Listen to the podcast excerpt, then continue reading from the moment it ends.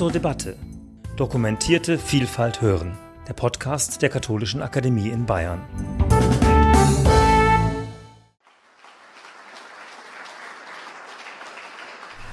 Ja, vielen Dank für die Einladung und auch für die nette Vorstellung. Und alles stimmt, was gesagt worden ist. Äh, also, wir machen jetzt einen großen Sprung. Ich möchte über die friedenspolitische Position der katholischen Kirche seit dem Zweiten Weltkrieg sprechen. Und nicht einmal das kann ich jetzt ganz erfüllen. Ich muss nämlich den Ersten Weltkrieg auch noch erwähnen, weil vielleicht der Sprung ein bisschen zu groß ist. Also noch eine bessere Überschrift wäre gewesen, die friedenspolitische Position der katholischen Kirche seit den beiden Weltkriegen. Ich möchte in vier Schritten vorgehen. Eben zuerst Abschaffung des Krieges durch internationale Rechtsordnung. Und das ist ein Problem, das sich bis in die äh, Debatte über den Krieg in der Ukraine fortsetzt. Zweitens Friedensethik im Anschluss an das Zweite Vatikanische Konzil. Drittens vom gerechten Krieg zum gerechten Frieden. Da haben wir schon ein bisschen was gehört. Und viertens, glaube ich, wo ich gut an die Bibliker anschließen kann, Staat und Kirche haben unterschiedliche Aufgaben, also einerseits Komplementarität und andererseits Annäherungen. Und der Grund, warum ich den Ersten Weltkrieg auch noch erwähnen muss, weil der für die katholische Tradition recht interessant ist und weil man da einen Papst äh, erwähnen wurde, der in den einzelnen Nationen, also äh, Benedikt XV. ist in vielen Staaten nicht sehr beachtet worden und seine Enzykliken sind zum Teil in den einzelnen Staaten, von den Bischofskonferenzen nicht gelesen worden, weil er für den damaligen grassierenden Nationalismus ein zu überzeugter Pazifist war, wie die Stimmen der Zeit 1922 gesagt haben. Er war ein Gegner der Wehrpflicht, er war ein Befürworter der kollektiven Sicherheit, angesichts dessen, was ja wir alle gelernt haben mit dem Ersten Weltkrieg, dieser Urkatastrophe und dieses ersten weltweiten industrialisierten Krieges. Also der Ausweg aus dieser Kriegssituation kann nur sein, den Krieg als Mittel der Politik zu überwinden durch so etwas wie kollektive Sicherheit oder wie er es gesagt hat, eine mit Durchsetzungskompetenz ausgestattete internationale Schiedsgerichtsbarkeit, eine Idee, die eigentlich dann die Völkerbundsidee von Woodrow Wilson vorausgenommen hat. Weil wir über das Biblische und Feindesliebe und Politik schon gesprochen haben, es ist interessant, in seiner Friedensenzyklika Pacem De Munus sagt er zur Feindesliebe, das evangelische Gebot der Liebe unter den einzelnen Wesen ist keineswegs verschieden von jenem, das unter Staaten und Völkern zu gelten hat. Also Benedikt XV. eine andere Ansicht wie Helmut Schmidt. Aber gut, er war Papst und kein Bundeskanzler. Äh, jetzt gehen wir einen Schritt weiter, weil das ja das eigentliche Thema ist, Zweiter Weltkrieg, wo sich eigentlich die Situation, die wir im Ersten Weltkrieg kennengelernt haben, eigentlich nur verschärft und damit auch äh, fortgesetzt hat. Die verstärkte Zerstörungskraft hat sich ja noch mehr fortgesetzt. Die Todeszahlen, die dieser Krieg mit sich gebracht hat, hat sich noch einmal multipliziert. Und es hat noch einmal einen neuen Versuch gegeben, kollektive Sicherheit einzurichten. Als Höhepunkt dieser technischen Zerstörungskraft sind sicher die Atombombenabwürfe auf Hiroshima und Nagasaki zu erwähnen. Und nach dem Völkerbund, der in dem Sinn mit seinem Versuch, kollektive Sicherheit zu verwirklichen, gescheitert ist, ist jetzt äh, das neue Konzept gekommen, die Vereinten Nationen. In der Charta der Vereinten Nationen heißt es, dass es darum geht, die künftigen Geschlechter vor der Geisel des Krieges zu bewahren. Die Charta der UNO hält an einem Verbot oder spricht ein Verbot des Angriffskrieges aus. Auch die äh, Charta der UN spricht sich für kollektive Sicherheit aus. Das Problem ist nur, äh, seit es die Vereinten Nationen gibt, hat dieses Konzept der kollektiven Sicherheit nur einmal in dem Sinn wirklich funktioniert. Das war bei dem Irakkrieg 1991, als es darum ging, Saddam Hussein aus Kuwait zurückzudrängen. Und man darf nicht vergessen, es war in den letzten Monaten von Michael Gorbatschow, also der damals von sowjetischer Seite her zugestimmt hat. Ansonsten war der Kalte Krieg natürlich immer so gespalten, dass der UNO-Sicherheitsrat in solchen Fällen nie wirksam werden äh, konnte. Interessant ist aber, wenn man dieses Ereignis von 1991 in Erinnerung ruft, selbst da war Papst Johannes Paul II. dagegen. Also in dem einen Fall, wo die UNO sich einig war, hat der Papst gesagt, vielleicht sind noch nicht alle Mittel ausgeschöpft. Und äh, das wichtigste Ereignis dann auf weltpolitischer Ebene war, war die Kuba-Krise, von der wir ja im letzten Herbst sehr viel lesen konnten, weil die Kuba-Krise ja 60 Jahre her ist im letzten Herbst. Und die Kuba-Krise war sozusagen bisher das bedrohlichste, die bedrohlichste Situation für wirklich die Zerstörung der ganzen Welt. Also ein neues Buch, das ich da erwähnt habe, von Martin Sherwin, Gambling with Armageddon, Nuclear Roulette from Hiroshima to uh, the Cuban Missile Crisis. Wenn man das Buch liest und wirklich weiß, wie knapp wir da einer großen Katastrophe vorbeigegangen sind, wie viel Glück da im Spiel war, ist der Ausdruck, dass wir nukleares Roulette spielen, sehr zutreffend. Die Experten sagen, nur mit Glück entkam die Menschheit 1962 einer riesigen nuklearen Katastrophe. Und auf dieses Ereignis hat ja dann Johannes der 23. und das sich heuer auch zum 60. Jahr und das äh, Wort, die Überschrift dieser Enzyklika Pacem in Terris werden wir in den nächsten Wochen und Monaten Gott sei Dank auch öfter hören. Äh, Johannes der 23. sagt nach der Kuba-Krise in dieser Enzyklika, die aus einer Notsituation heraus entstanden ist, die Päpste haben ja so in 30, 40er Jahren Abständen Enzyklika zur sozialen Frage geschrieben. 61 war Mater et Magistra, aber die Kuba-Krise zwingt Papst Johannes den 23 eine Enzyklika zum Frieden zu schreiben, wo er festhält, angesichts der Zerstörungsgewalt der modernen Waffen ist Krieg ein Wahnsinn. Und bei Johannes dem 23. verstärkt sich dann noch dieser Ruf nach kollektiver Sicherheit, indem er eigentlich mit einem Vorschlag über die UNO hinausgeht, dass er sagt, wir brauchen eine Weltautorität oder wörtlich eine universale politische Gewalt mit entsprechenden Mitteln. Und dieser Gedanke, der schon bei Benedikt XV. da war, zieht sich durch bis Papst Franziskus. Also wenn man bei Papst Franziskus dann ganz stark eine Wendung hin zur Gewaltfreiheit und Weg vom gerechten Krieg sieht, dieser Gedanke der kollektiven Sicherheit, der Weltautorität ist auch bei Papst Franziskus da. Er sagt zwar nicht sehr viel dazu, aber das muss man mit buchstabieren, um die Position wirklich zu verstehen. Und weil es aktuell ist, möchte ich auch darauf hinweisen, äh, gegründet von Einstein haben ja die Atomphysiker in ihrem Bulletin of the Atomic Scientists äh, seit 1947 eine Atomkriegsuhr oder wie sie besser im Englischen heißt, eine Doomsday Clock eingerichtet, wo sie uns sozusagen immer im Jänner anzeigen, wie die Lage der Welt ist.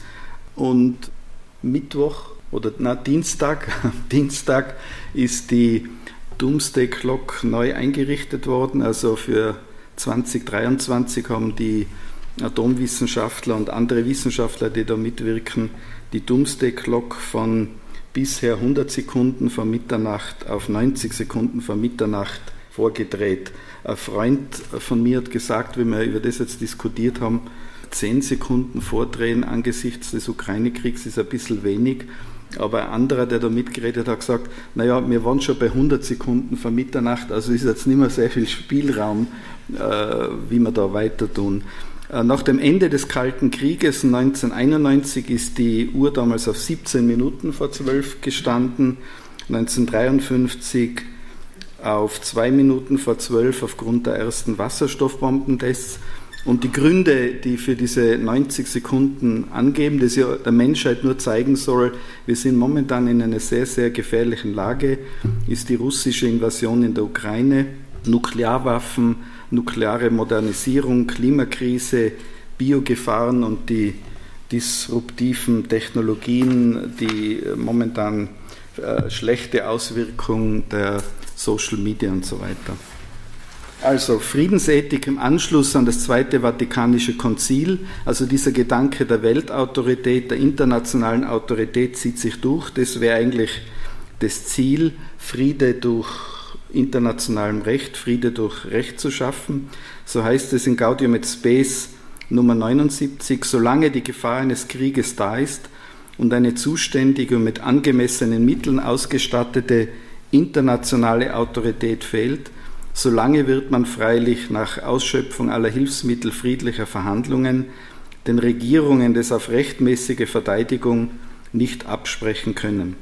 Das Zweite Vatikanische Konzil spricht so wie die Weltgesellschaft, die Vereinten Nationen, eine Ächtung des Krieges aus. Sie haben das schon erwähnt, aber vergessen zu sagen, äh, der Briand-Kellogg-Pakt von 1928 hat ja schon die Ächtung des Krieges ausgesprochen und eben eine Weltautorität mit wirksamer Vollmacht. Was aber auch interessant ist im Zweiten Vatikanischen Konzil, und das wird dann immer stärker in der katholischen Tradition, aber nicht nur in der katholischen Tradition, ist ein immer stärkeres Aufgreifen der Tradition der Gewaltfreiheit. Äh, das Zweite Vatikanische Konzil spricht katholischerseits erstmals äh, ein Recht auf Wehrdienstverweigerung aus Gewissensgründen. Im Hintergrund die Diskussion über den inzwischen selig gesprochenen österreichischen Bauern Franz Jägerstätter. In der ersten Bischofssynode äh, wird dann im Dokument De Justitia in Mundo 1971 gesagt, die Strategie der Gewaltfreiheit soll gefördert werden.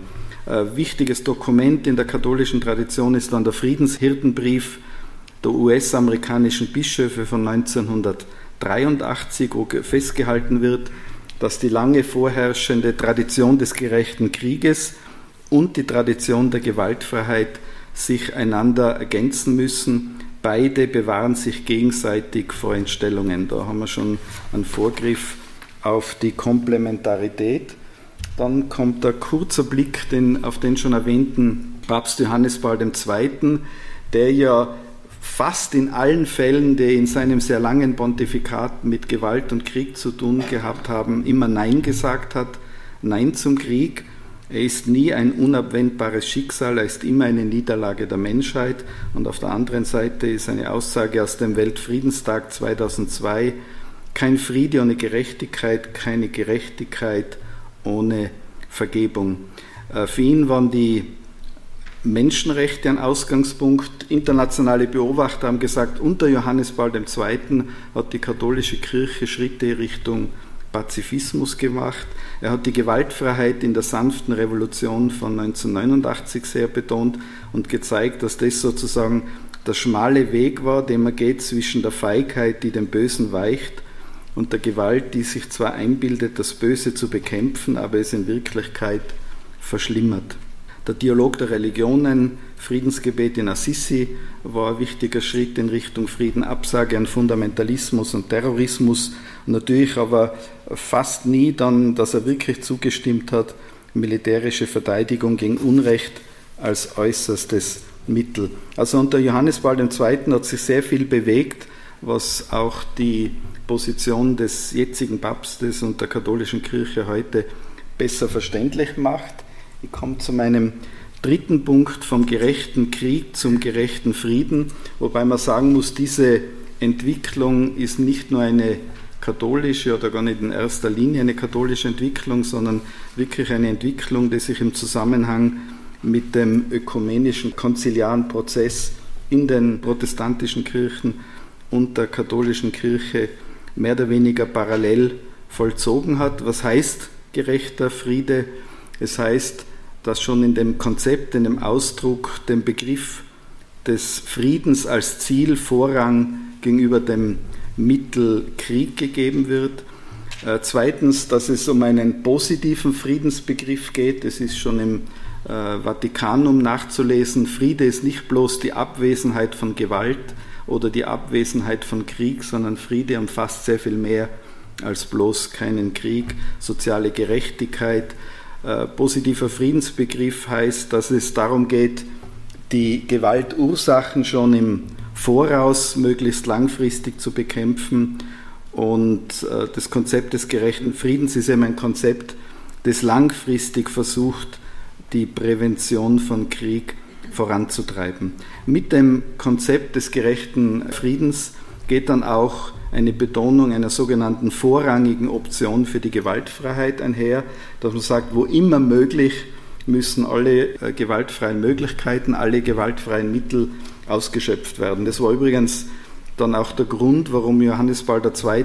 1991 diesen von der UNO gerechtfertigten äh, Krieg gegen Saddam Hussein abgelehnt hat, weil er gefragt hat, sind wirklich schon alle Mittel, diplomatischen Mittel, gewaltfreien Mittel ausgeschöpft oder nicht.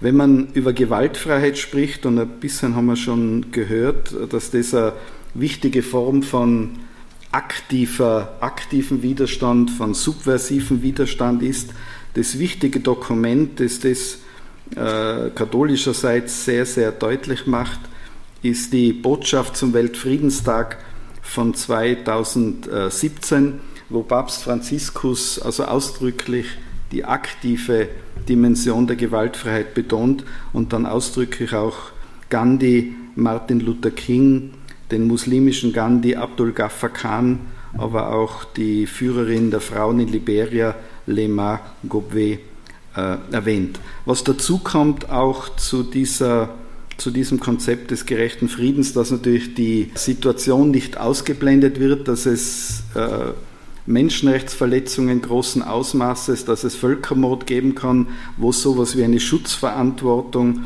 oder wie die UNO das formuliert hat, eine Responsibility to Protect gibt, also das auch die katholische Kirche im Kompendium in der Nummer 504 ausdrücklich erwähnt und unterstützt.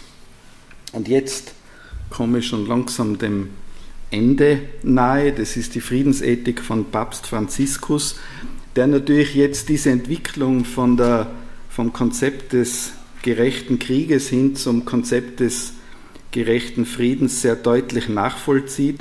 Also er steht ganz in dieser Tradition des Konzeptes vom gerechten Frieden. Friedens, das zeigt sich ganz stark in seiner schon erwähnten Botschaft zum Weltfriedenstag 2017. Auch ein bisschen eine Alternative zu Helmut Schmidt, weil er dort sagt, Gewaltfreiheit Stil einer Politik für den Frieden. Also gibt es schon auch eine äh, sozusagen an die biblische Gewaltfreiheit anschließende politische Möglichkeit. Er fordert in dieser Botschaft die Menschen dazu auf, die aktive Gewaltfreiheit auf allen Ebenen zu stärken.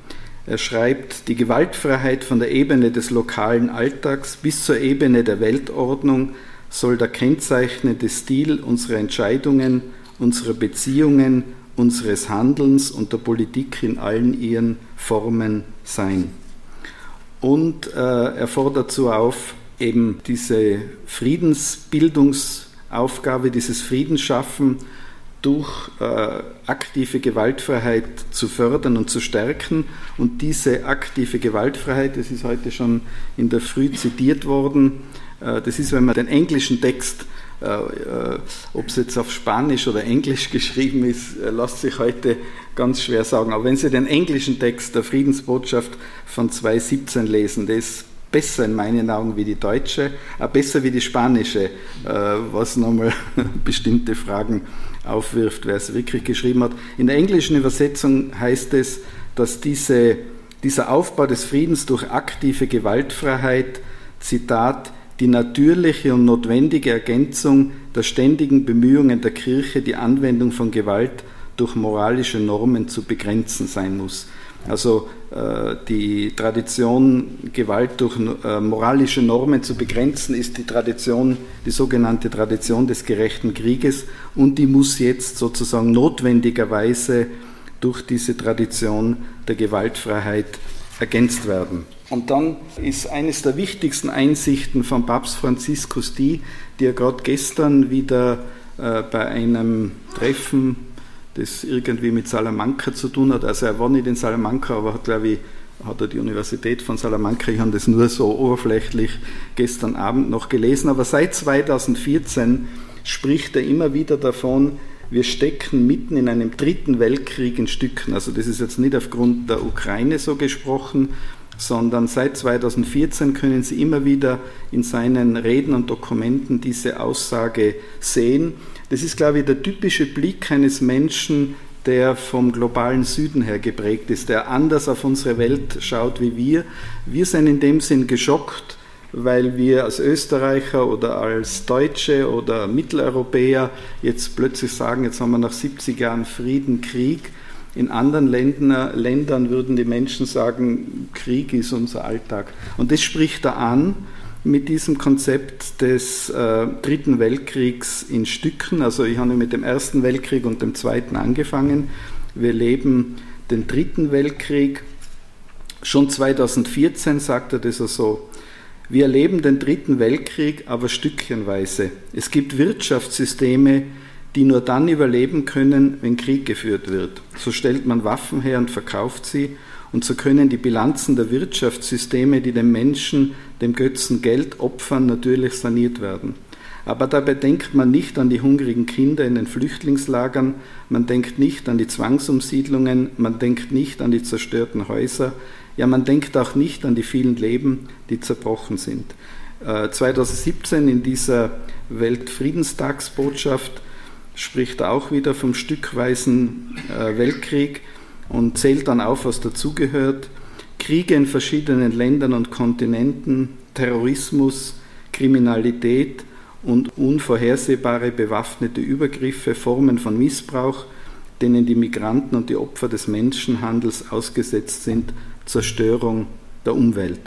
Also in dem Sinn ist dieser Blick des Papstes einerseits von seiner Prägung durch den globalen Süden her bestimmt und andererseits auch von dem Konzept des gerechten Friedens, insofern der positive Friedensbegriff ja immer Friede und Gerechtigkeit zusammennimmt. Also nur zu sagen, es gibt keine Raubüberfälle, aber es gibt gleichzeitig soziale Ausbeutung, soziale Ungerechtigkeit, ist eine Form von Gewalt und Krieg, die oft verdeckt ist und die man ansprechen muss und es der Papst anspricht, indem er von einem dritten Weltkrieg in Stücken spricht. Das Thema findet sich dann auch in Fratelli Tutti. Ich habe am Anfang nur dazu gesagt, also natürlich ist der Angriffskrieg gegen die Ukraine vom letzten Februar ein Schockerlebnis gewesen, aber letztendlich, weil viele von uns 2014 verschlafen haben oder das nicht so schlimm angesehen haben. Und ich bin ein bisschen vorsichtig, äh, dann zu sagen, an dem Krieg, äh, der jetzt, dem Angriffskrieg, dass da die NATO die Schuld ist, das würde ich so nicht sagen. Aber die westlichen Interventionen in Kosovo und vor allem der schreckliche Irakkrieg, jetzt nicht 1991, sondern 2003, machten es natürlich Putin auch leichter zu sagen, was die anderen können, kann ich auch. Und das sollen wir uns auch sozusagen im Westen merken, wenn immer wir uns sozusagen äh, da in dem Sinn imperialistisch verhalten oder äh, Demokratie mit Panzer irgendwo hinbringen wollen, dann schaffen wir eigentlich Präzedenzien, die dann irgendwann auch ganz schlecht ausgenützt werden. Die Absage an den gerechten Krieg in Fratelli Tutti ist eigentlich schon alles gesagt worden am Beginn, aber vielleicht zur Wiederholung im Sinne Repetitio Mater Studiorum, also die Wiederholung ist ja gut, wenn es um die wichtigen Dinge geht. In Fratelli Tutti weist Papst Franziskus das Konzept des gerechten Krieges eigentlich zurück und hat dazu zwei, in meinen Augen, zutreffende Argumente, die man gerade auch durch den Angriffskrieg gegen die Ukraine auch noch einmal begründen könnte. Erstens kam es in der Geschichte immer, immer, immer wieder zum Missbrauch der Kriterien der Lehre vom gerechten Krieg. Er schreibt, leicht entscheide man sich zum Krieg unter allen möglichen angeblich humanitären, defensiven oder präventiven Vorwänden, einschließlich der Manipulation von Informationen. Und das haben wir jetzt letztes Jahr ja auch gesehen. Das zweite Argument schließt dann das an, was sich bei mir ein bisschen durchgezogen hat, dass seit dem Ersten Weltkrieg eigentlich die technische Entwicklung unserer Welt Krieg nicht mehr möglich macht. Also äh, alles, was wir in der Geschichte an Krieg gesehen haben und ethische Reflexion unter Krieg, ist eigentlich mit 1914 unmöglich geworden, außer man will den, äh, den Selbstmord der Menschheit riskieren. Und das spielt auch wieder in der, in der Ukraine-Auseinandersetzung eine Rolle. Im Prinzip müsste die Weltgemeinschaft diese Sache sehr schnell beenden, kann sie aber nicht, weil die Eskalationsgefahr, die nukleare Eskalation ja droht und, und von Putin ja auch äh, fast wöchentlich erwähnt wird. Also eine außer Kontrolle geratene Zerstörungskraft, die viele unschuldige Zivilisten trifft, lässt dem das Mittel des Krieges nicht mehr zu. Der Papst schreibt dann, angesichts dieser Tatsache ist es heute sehr schwierig, sich auf die in vergangenen Jahrhunderten gereiften rationalen Kriterien zu stützen, um von einem eventuell gerechten Krieg zu sprechen. Nie wieder Krieg, zitiert da Johannes Paul II. Der Papst geht ja noch einen Schritt weiter was manche Ethiker als katastrophal empfinden, ohne dass sie ganz verstehen, was seine Aufgabe und Rolle ist, dass er ja nicht jetzt nur in Fratelli Tutti, aber jetzt als Papst das erste Mal sagt, die Abschaffung von Atomwaffen ist eine moralische und humanitäre Pflicht. Als Österreicher sage ich das leichter, weil die Österreicher ja den Atomwaffenverbotsvertrag unterzeichnet haben. Übrigens der Vatikan als Erstunterzeichner, NATO-Länder keine. Äh, was verständlich ist. Und äh, ich sage auch nicht jetzt in moralischer Überheblichkeit, dass der Österreich ein großes Vorbild ist, aber das ist ein Ding, das wir uns auch vor Augen halten müssen, dass das eine ethische Frage ist. Statt Waffenhandel fordert der Papst einen Weltfonds gegen den Hunger. Und jetzt muss ich noch was dazu sagen, weil ich da mit Benedikt XV. begonnen habe. Auch die Forderung nach einer politischen Weltautorität mit entsprechend ausgestatteten Mitteln ist in Fratelli Tutti drinnen. Also von daher dürfte man jetzt nicht Fratelli Tutti als absolutistisch-pazifistisches Dokument lesen. Wenn man alles zusammennimmt, dann äh, leugnet er das nicht, wie sich ja dann auch gezeigt hat, wie er zur Frage von Waffenlieferungen befragt worden ist im Herbst. Und ich komme zu meinem letzten Punkt. Da habe ich mir gedacht, dass ich an die biblischen Ausführungen sehr gut anschließen kann. Also äh, ich kann mit dem Konzept der Komplementarität von Kollegen Schwier, das versucht das jetzt systematisch ein bisschen zu sagen, glaube ich, hoffe ich, und auch was Sie gesagt haben zum Thema Annäherung, dass es also geht, dass man diese biblischen äh, Heterotopien, äh, ist besser wie Utopien, dass die irgendwo dass da ein Potenzial zur Annäherung gibt. Und da glaube ich, ist eine wichtige Unterscheidung zu treffen, was ist die Aufgabe von Politik und was ist die Aufgabe von Kirche. Und ich meine es jetzt nicht in der Trennung, also wenn ich jetzt sehr viel mehr Zeit hätte, dann würde ich den Dietrich Bonhoeffer dort erwähnen, äh, mit seiner Auslegung des Katechon, des Aufhalters im zweiten Thessalonikerbrief, das eine ganz schwierige Stelle ist, aber das er brillant gelöst hat. Stadt und Kirche oder Politik und äh, Religionsgemeinschaften haben eine unterschiedliche Aufgabe, aber nicht im Sinne einer Trennung, sondern im Sinne einer Komplementarität.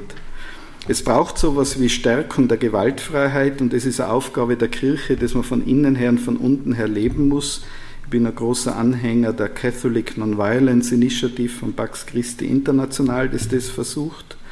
Das schließt aber nicht aus, dass man jetzt sozusagen in einer Naivität beispielsweise Waffenlieferungen an die Ukraine für absolut ungerechtfertigt hielte. Erzbischof Paul Gallagher hat im Mai 2022, und er ist ja der Außenminister des Vatikans, dazu auch positiv Stellung genommen und der Papst Franziskus, der ja diese Stellungnahme vermeiden wollte, ist dann beim Rückflug aus Kasachstan im September 2020 nicht herumgekommen. Es ist kein Zufall, dass ihn ein deutscher ARD-Reporter gefragt hat, wie, wie er es jetzt wirklich meint. Und ich finde die, die Antwort, die Papst Franziskus gibt, systematisch sehr interessant. Weil er sagt zu dem ARD-Reporter zurück, Moment, Ihre Frage ist eine politische Frage. Und damit wollte er sagen, also am Papst der katholischen Kirche zu fragen, welche militärischen Mittel jetzt die idealen und besten sind, das ist nicht seine Kompetenz, das ist nicht dort, wo der Papst sich gut auskennt, das ist nicht, was ein Papst also wenn Päpste zu Leopard II oder solchen Dingen Stellung nehmen, das wäre schon sehr bedenklich. Also er sagt, das ist eine politische Frage sozusagen, da soll er den Herrn Scholz fragen oder andere Leute, die da zuständig sind, aber nicht den Papst. Aber dann sagt er dazu, wenn moralische Kriterien einbehalten werden, wenn es also nicht darum geht, noch mehr Krieg zu provozieren, wenn es nicht darum geht, Waffen äh, möglichst äh, gut zu verkaufen, wenn es nicht darum geht, jetzt alte Waffen möglichst nur gewinnbringend sozusagen loszuwerden, um die eigenen Waffenbestände zu erneuern und wenn die Motivation die richtige ist, dann gehört es schon zum Menschen dazu, dass man seine Heimat liebt und diese auch verteidigt. Trotzdem bleibt sozusagen der Appell des Papstes, dass es eine große Gefahr ist, unsere Welt alles nur militärisch lösen zu wollen. Ich weiß nicht, ob Sie das mitgekriegt haben, aber laut dem Friedensforschungsinstitut SIPRI in Schweden waren die weltweiten Militärausgaben im Jahre 2021 vor Ukraine das erste Mal höher als 2 Billionen US-Dollar oder wenn man es in amerikanischen Sprache sagt, 2 Trillion US-Dollars. Das ist eine irrsinnige Menge von Geld, die eigentlich äh, keine große Sicherheit gebracht hat. Ich habe vor kurzem zur neuesten Friedensbotschaft von Papst Franziskus, wo er interessanterweise 1 Thessaloniker 5 zitiert. Also obwohl wir zwei Billionen Dollar ausgegeben haben weltweit, haben wir in sehr vielen Teilen der Welt Krieg. Und das muss sozusagen als Anfrage an uns Menschen schon auch im Raum stehen. Und das ist die Aufgabe von Kirchen und Religionsgemeinschaften. Die Religionsgemeinschaften haben besonders die Aufgabe, schon im Krieg auf den Frieden hinzuwirken. Es geht um Friedensgesten der Friedensstifter. Es geht darum, eine Kultur des Friedens von unten her zu schaffen. Und eine wichtige Aufgabe ist es auch, den Gegner, den man vielleicht bekämpfen muss, nicht zu dämonisieren. Vor kurzem hat Papst Franziskus auch Stellung genommen, warum in seiner scharfen Zurückweisung des Angriffskriegs den Namen Putins nicht erwähnt, weil er sagt, es weiß eh jeder, wer gemeint ist, aber man muss sich sehr zurückhalten, um nicht in die Dämonisierung zu kommen, das vielleicht mit dem Zitat des orthodoxen Patriarchen, das wir vorher gehört haben, zusammenpasst. Also Russen, Ukrainer, alle Menschen auf der Welt sind Geschwister, auch wenn sie sich manchmal wie Feinde benehmen und vielleicht auch bekämpft werden müssen, aber nicht dämonisiert. Vielen Dank.